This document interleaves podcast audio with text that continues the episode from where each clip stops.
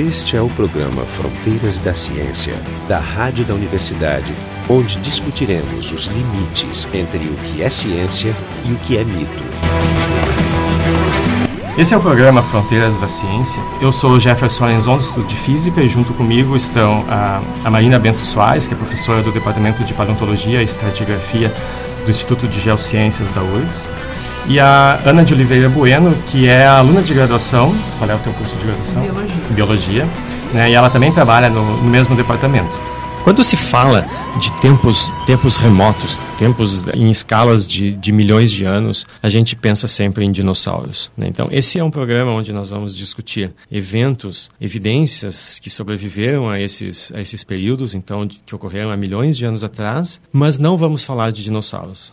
Então, eu queria pedir para a Ana nos contar um pouquinho a história desse fóssil que, que foi publicado no artigo dessa semana, né, março de 2011, na talvez uma das duas mais importantes revistas científicas do mundo, que é a, que é a Science. Então, gostaria que ela contasse assim, o, o que está nesse artigo, né? o que, que tem de importante nesse, nesse fóssil que vocês encontraram que justificou uma publicação assim tão, tão relevante. O artigo da Science, ele foca, ele apresenta o fóssil, novo, né? Fala um pouco da, das características e foca o que eu acho que é o, o mais bizarro no, no, animal, que são os dentes, né? O, o, crânio dele é realmente muito estranho. Mas é um artigo pre preliminar. A gente ainda está estudando o animal. E bem, nós achamos ele, mais especificamente a Paula Dias, né, que é uma das coautoras, ela achou o, o fóssil em São Gabriel, no Rio Grande do ah, Sul. No Rio Grande do Sul e na é um distrito é de São distrito, Gabriel que se né? chama Tiaraju. Tiaraju. Né? Por isso o nome Tiarajudens, né? Que é dentes de Tiaraju. Ela encontrou esse é o nome completo? É só o gênero. É Tiarajudens excêntricos, o nome do. E o excêntricos, por quê? Porque é bizarro, né? Porque os é dentes são excêntricos, né? exóticos. Aí o, o, pessoal coletou, levou lá pro, pro nosso laboratório na URGS, e daí caiu em minhas mãos, que eu comecei a, a preparação, então, do, do, do bloco. E tu já tinha ideia nesse momento que esse, Não. esse era um bicho Não, inédito? A, havia uma expectativa grande porque a região onde a gente coletou, que é referente ao período permiano.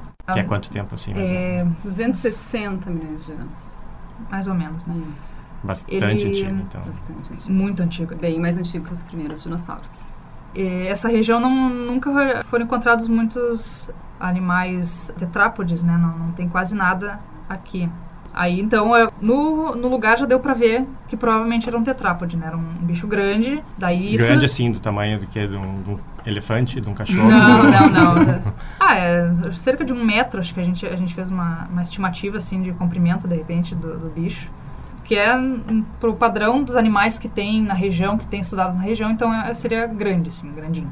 Então, havia uma expectativa, né, que era um, um bicho interessante, mas a gente não tinha ideia do que, que era. A quantidade de, de ossos que vocês acharam, assim, do, do total do, do bicho é, é, Foi bastante coisa, porque... Mas não é completo. Não é completo. É muito raro achar um, um animal completo, um fóssil, né? Uh, mas esse foi... A gente achou quase a metade do corpo, né? Que ele já estava que no, pra gente achar um fóssil, a gente tem que, o fóssil tem que estar tá aparecendo na, uhum. num barranco, por exemplo. Então, ele está aparecendo é bom, porque a, a erosão tira a terra e o fóssil aparece. Só que se ninguém acha, a erosão acaba erodindo o fóssil. Levando então, os pedaços. Foi o que aconteceu. Uh, provavelmente o animal estava bem mais completo, mas ele foi sendo levado. Tu, tu comentou no, no, dente, né? Como é que vocês sabem que é um dente e não uma costela? Pois é, de início, quando a gente é. não sabia muito bem o que, que era cada coisa ali, a gente até achava que era uma costela. Porque era uma coisa muito excêntrica tão excêntrico que a gente. Não, isso aí deve ser uma e tem os, ele, tá, ele tá com os dois dentes ou é. Não, não é, o crânio dele só tá metade do crânio.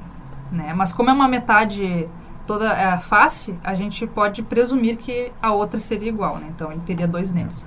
Seria mais excêntrico ainda. Seria mais, é, seria mais excêntrico no um animal bangueiro. Seria o equivalente do sacissauro é. dentário. É. é.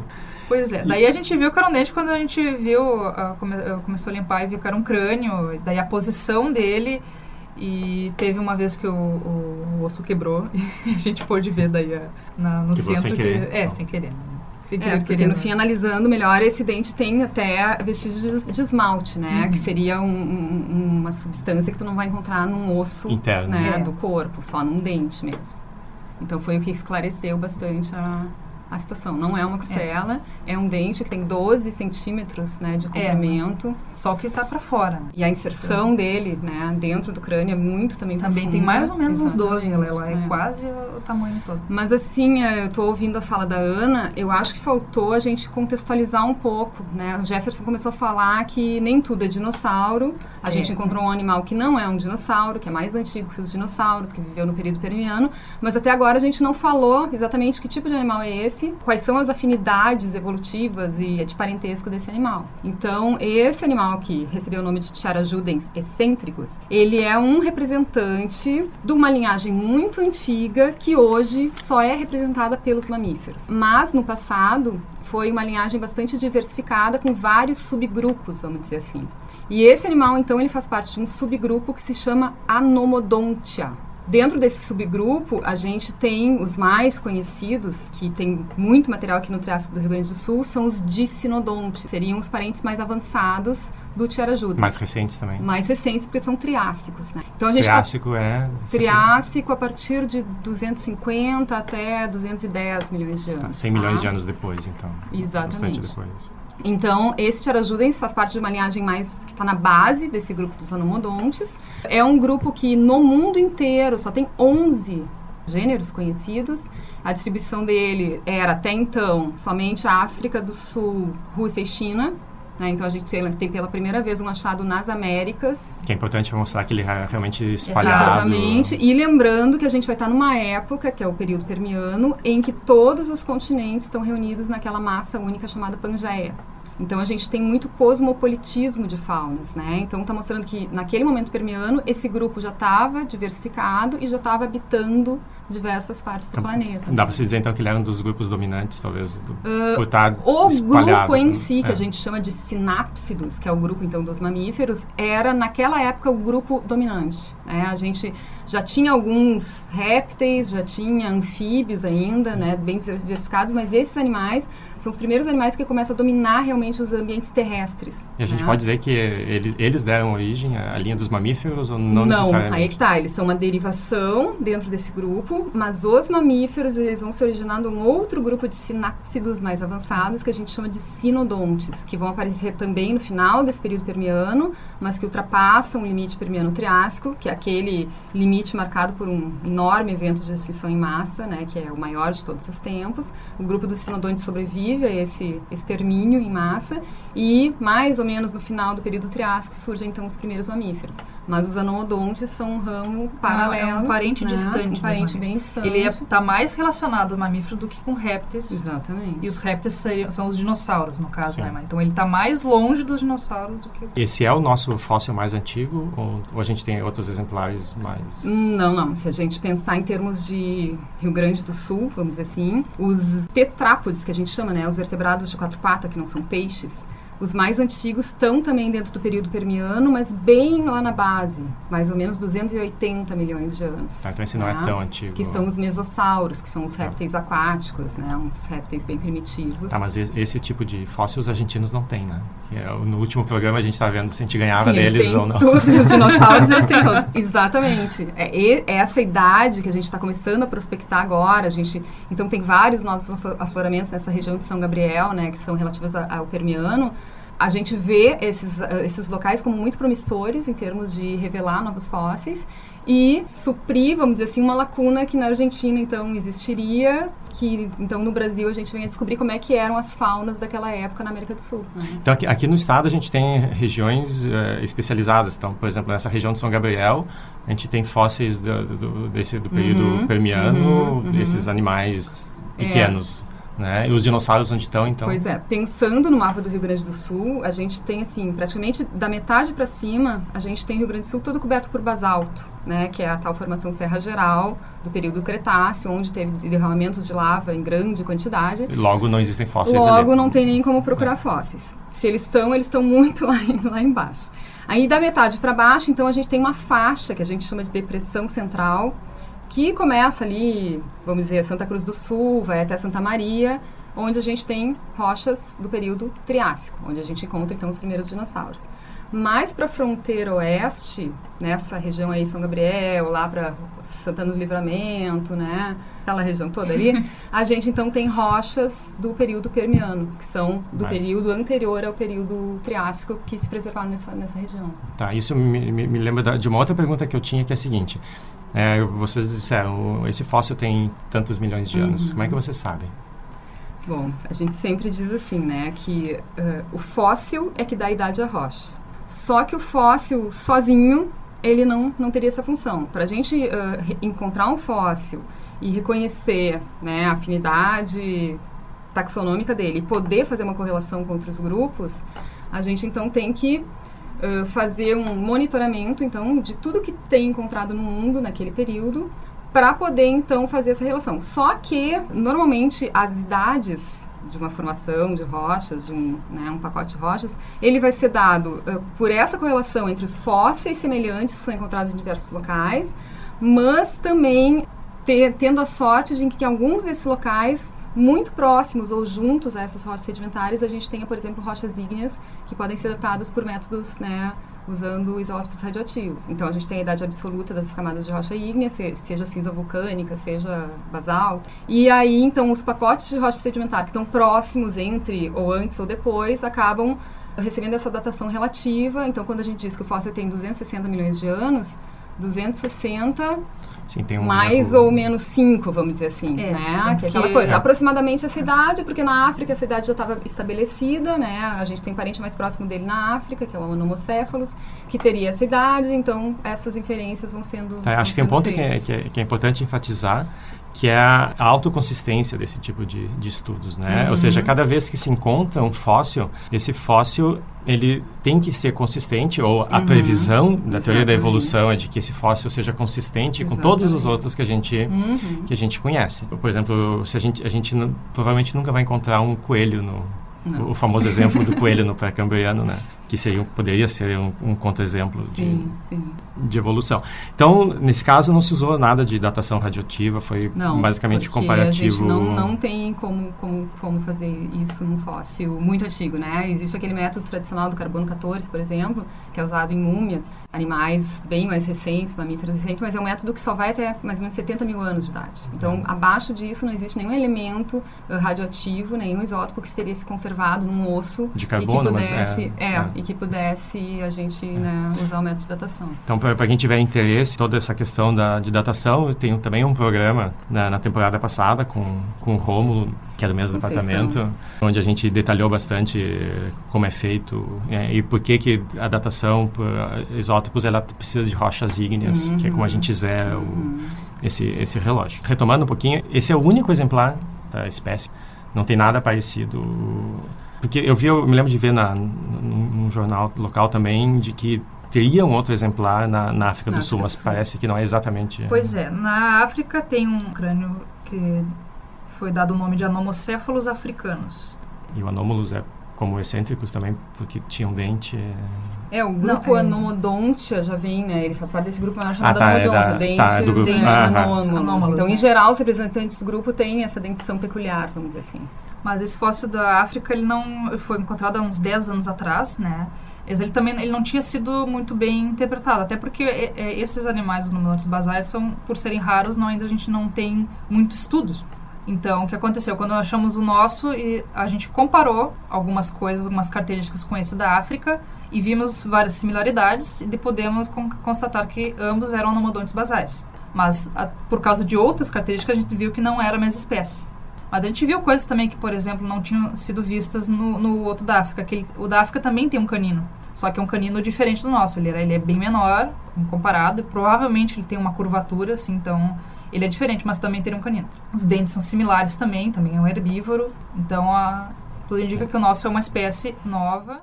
Esse é o, é o Fronteiras da Ciência. Quem tiver interesse, a gente vai disponibilizar material para estudo, alguns links no site que é frontdaciencia.urgs.br, onde vocês podem encontrar também os programas mais antigos. Então, hoje a gente está discutindo esse novo fóssil que foi descoberto aqui no Rio Grande do Sul, foi publicado recentemente.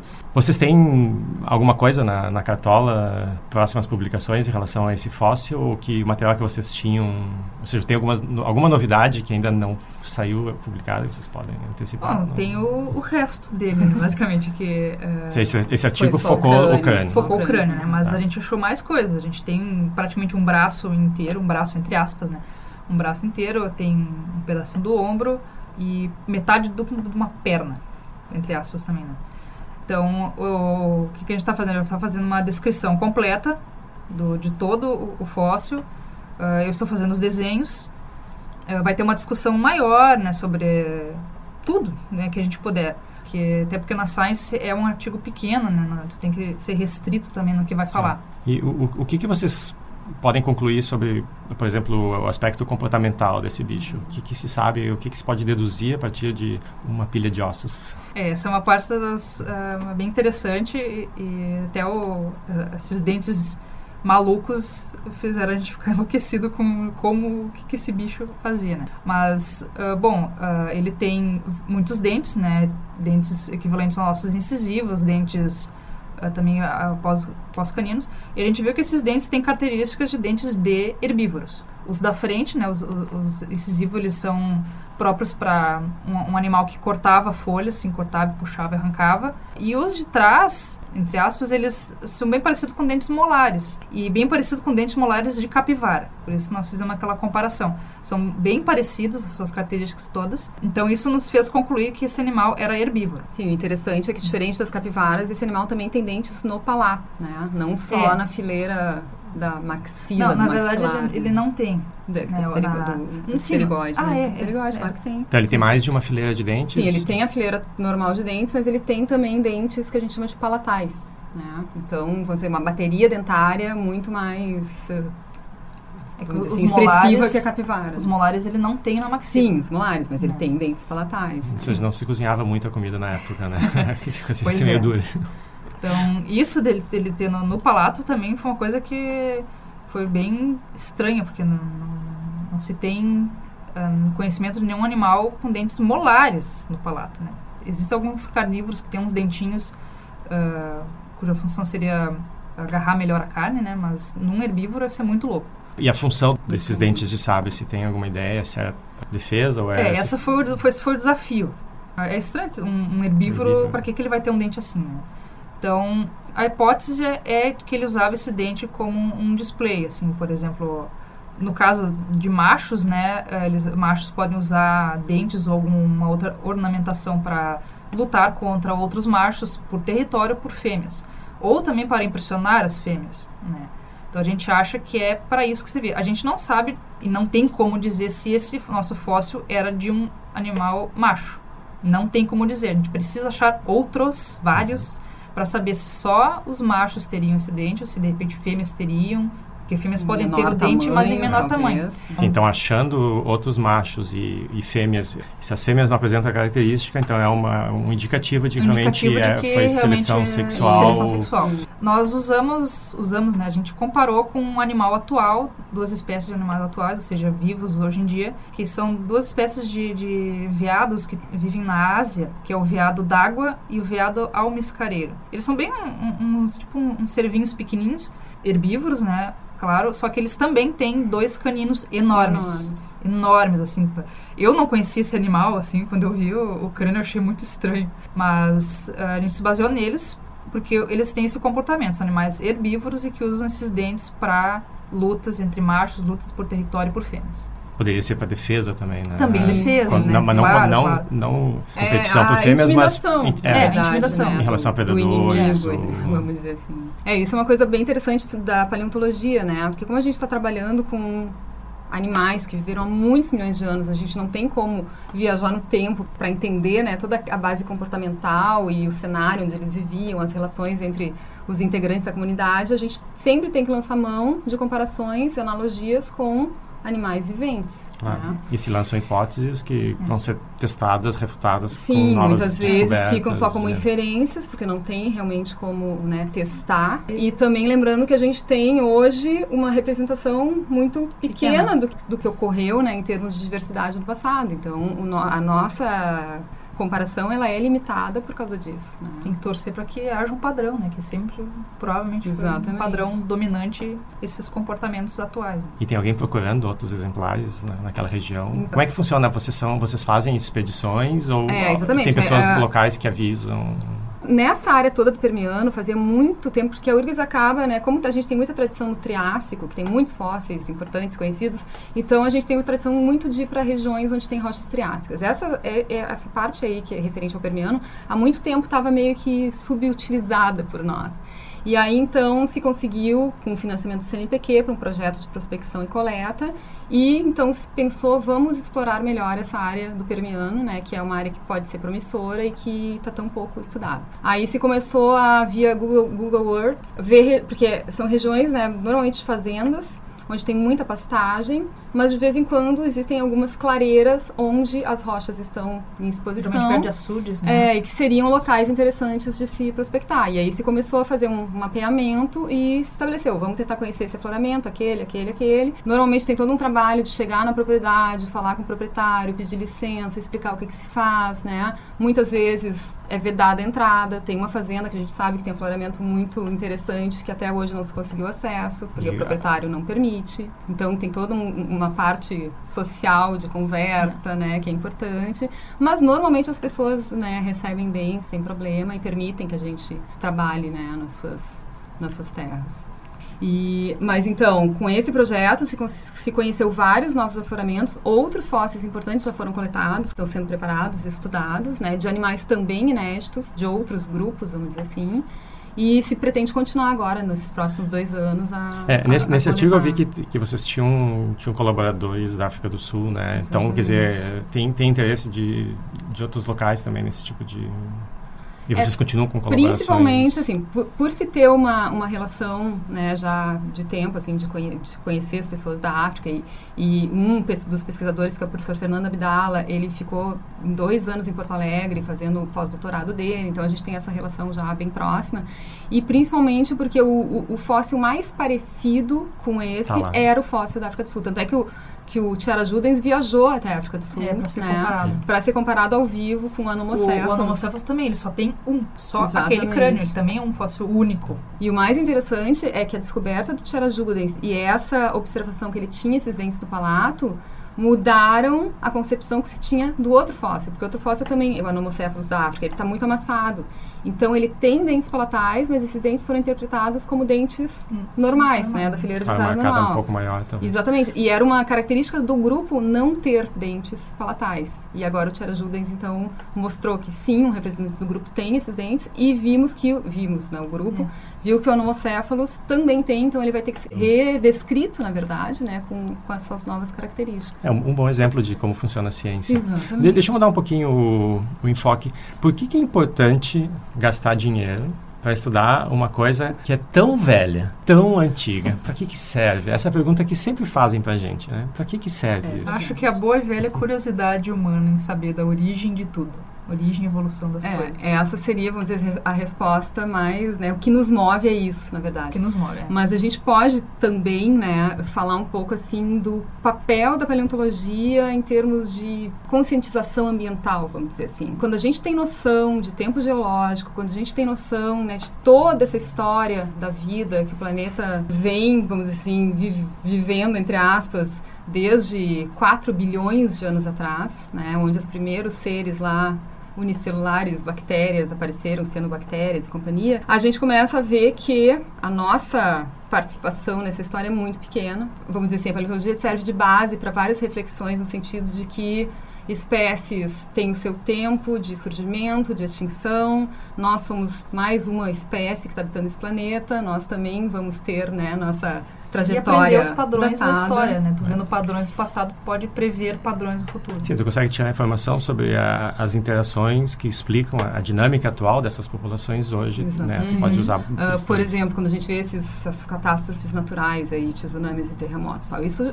está presente na história da Terra desde sempre, Desde né? sempre. Alguns deles foram tão grandes que dizimaram quase que toda, todas as espécies do planeta. É sempre bom dizer, né, que os, Então- os terremotos e os tsunamis não são causados Não pelo, são, pelo não, homem. Não, não mesmo. E, e, então é aquela coisa, na verdade, é uma compreensão maior, né, de onde a gente está, para onde é que a gente vai, e talvez essa questão assim de consciência preservacionista, o que, que a gente está fazendo com esse planeta que já é tão antigo, que viveu tanto tempo sem a gente e que agora então a gente está alterando de uma maneira, né, muito drástica, muito rapidamente. Já tem se falado muito na sexta extinção em massa, né, que estaria ocorrendo agora, uh, que não tem causas extra-humanas, mas na verdade causadas por, né, por ação do homem. Então toda essa, essa questão acho que a paleontologia serve muito bem também para trazer, né? Mudando de enfoque de novo, curiosidade que eu tenho, porque perguntar para a Ana, estava comentando antes do programa, que não, não é muito usual, né? A Ana tem, ela uhum. tem um trabalho de iniciação científica, né? Não é muito usual no início, ainda durante a graduação, ter uma, uma publicação assim tão, tão expressiva. Como é que é isso? Ah, é, acho que não caiu a ficha ainda. Porque justamente com esse fóssil eu comecei a preparar ele dois meses depois que eu tinha entrado no, como estagiária voluntária no laboratório. Daí foi, eu me apaixonei completamente, assim, Agora ele já, já deve ter te dado uma bolsa, né? Pelo menos. Sim, sim, sim. Mereceu. É, então tá sendo muito, muito legal. Muito interessante. É, porque esse aqui não é necessariamente nem o teu trabalho de tese de, de doutorado, não, mestrado. O meu trabalho de conclusão é justamente em cima de parentes desse animal. Né? Então, eu tenho interesse em estudar esse animal, né? não pelo meu próprio trabalho, não estudar o grupo. É, é, é bom ressaltar assim, que a Ana participou ativamente na questão da preparação, praticamente ela preparou o fóssil sozinha, né? Mas também na redação do artigo, nessas discussões, né, sobre possíveis é. né, hábitos do animal e tal. Isso que é uma coisa interessante, né, porque muita gente acha que a iniciação científica está muito limitada a ser um fazedor de tarefa, boy, fazer um trabalho do, do pesado é. no laboratório, é. etc. Mas não, né, ela Eu fiz o trabalho sujo, de, né? é, tá, então antes de antes de vocês deixarem essa mensagem de otimismo uhum. para os alunos de graduação, quero dizer de novo que esse é o Fronteiras da Ciência. Quem tiver interesse em outras informações referentes a esse programa, vão ter dados e links no site frontdaciencia.urgs.br, né, assim como o, arquivo para vocês baixarem e ouvirem quantas vezes quiserem esse, esse programa. Então, a gente estava comentando nessa, né, do fato da, do, de que mesmo na graduação a gente pode fazer contribuições importantes né, para o trabalho de pesquisa que se desenvolve na, na universidade. Eu queria que vocês fizessem alguns seus comentários finais né, depois dessa mensagem de, de esperança para todos os alunos de, de graduação. Não desistam. né? Tem que se dedicar, tem que trabalhar no que gosta e se dedicar bastante nisso. E daí vem resultados, vem resultados. É, e também acho que a gente pode baixar um pouco a expectativa no sentido de que, né, almejar publicar na Science é óbvio é. que é o sonho de não só qualquer bolsista de iniciação científica, mas qualquer pesquisador, né, do mundo inteiro. Então, existem várias outras possibilidades de pesquisa em revistas tão também conceituadas quanto, né? E o negócio é começar devagarzinho, mas é isso. Gostar do que se faz, ter persistência, estudar muito. Sim, né? o, objetivo não precisa ser publicar na Science, não, né? Obviamente o, que não. O objetivo né? básico da, de fazer ciência é, é, é, que a gente consegue aumentar o conhecimento público e, e ao mesmo Exatamente. tempo, se divertir com isso. É, e, né? e especialmente numa revista assim com repercussão, é impressionante como é uma vitrine realmente, né? É. Porque desde que foi anunciada a publicação do artigo, assim, nos procuraram todos os órgãos de imprensa do Brasil e do exterior que vocês possam imaginar, né? Então saiu em todos os cantos e rádios e jornais e sites, etc.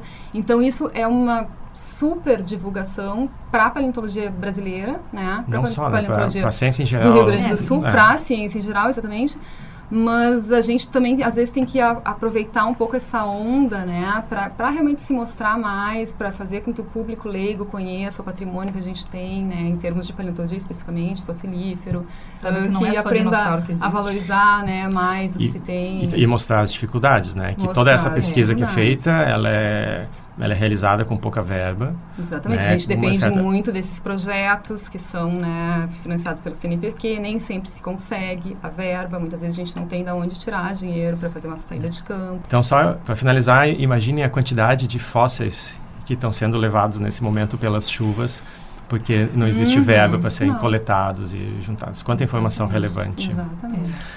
Então, esse foi o, Fronteiras da Ciência. Hoje estiveram comigo aqui a Marina Bento Soares e a Ana de Oliveira Bueno, do Departamento de Paleontologia e Estratigrafia do Instituto de Geociências da URGS. E eu sou Jefferson Arenzon, do Instituto de Física da URGS.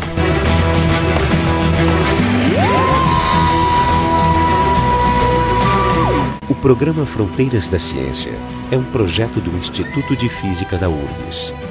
Técnica de Gilson de Césaro. Direção técnica de Francisco Guazelli.